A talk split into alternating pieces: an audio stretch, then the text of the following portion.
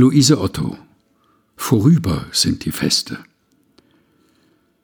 Vorüber sind die Feste wieder, die uns gegrüßt mit Glanz und Licht, verstummt die holden Weihnachtslieder, draus reinster Liebe Segen spricht.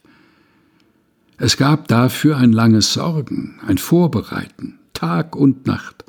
Beim Lampenschein ward mancher Morgen gar arbeitsvoll herangewacht, das Werk der Liebe zu bereiten bemühte sich so alt und jung, und jedes Herz schien sich zu weiten, in Hoffnung und Erinnerung. Ein Liebesfest so ohnegleichen im ganzen großen Vaterland, wo Engelsruf und Sternenzeichen zu hoher Botschaft sich verband. Und Liebe wurde zum Erbarmen. Vom Christbaum aus dem eigenen Heim fiel mancher Strahl auch auf die Armen und weckte neuer Hoffnung Keim. Die heilge Nacht, die Feiertage, mit aller Weihe, allem Glück.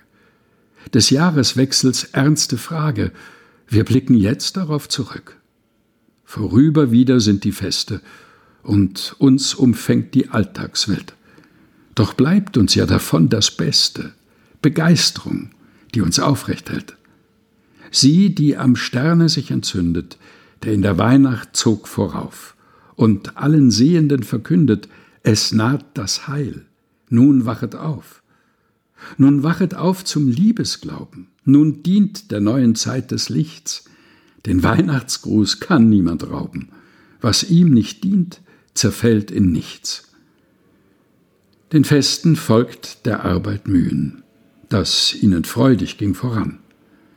Wenn wir im Dienst der Menschheit glühen, sind wir auf rechter Lebensbahn. Luise Otto, Vorüber sind die Feste. Gelesen von Helga Heinold.